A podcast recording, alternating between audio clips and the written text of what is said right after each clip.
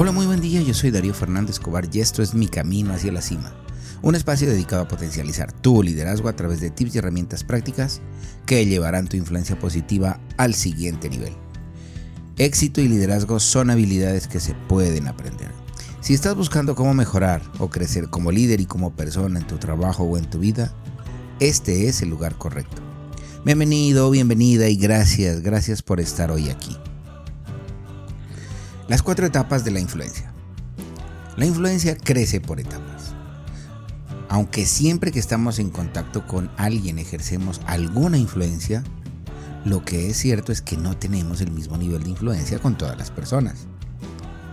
Estoy seguro que todos sabemos con qué personas uno cuenta con más influencia y a cuáles personas casi no influenciamos.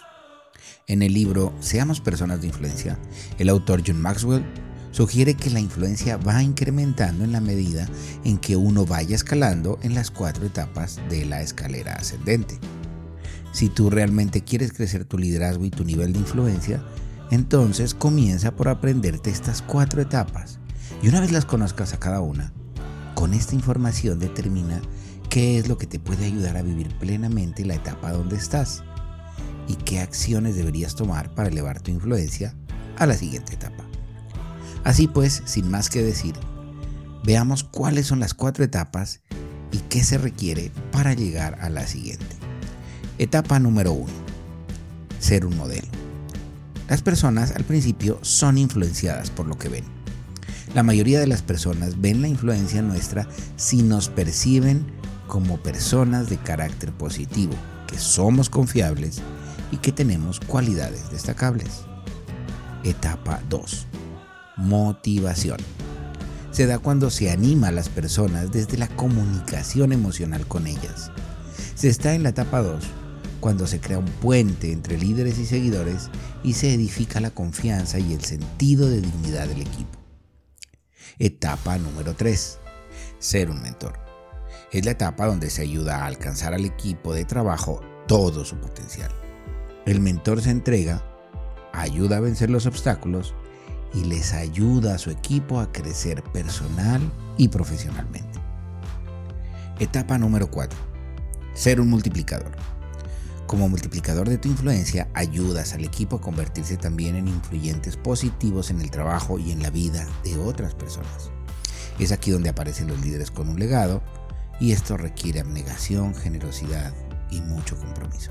Para ir avanzando en tu influencia entonces, debes entender qué implica estar en cada una de estas etapas. Esto también hará crecer, por supuesto, tu liderazgo. Recuerda, el liderazgo es una habilidad que se puede aprender. En el libro Seamos personas de influencia se dan las pautas y tips para avanzar en estas etapas. Considera incluirte en un grupo de estudio o en un mastermind sobre este libro. En mi camino hacia la cima trabajamos en un mastermind con el currículum aprobado por el John Maxwell Team para estudiar plenamente este libro. Te invito a que pases por allí y mires los próximos mastermind para que separes tu cupo en el próximo grupo de estudio sobre este libro. Ahora pasemos al reto para tomar acción.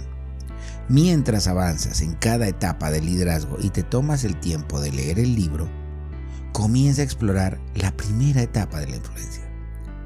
Esto es, para modelar correctamente a las personas, se requiere integridad.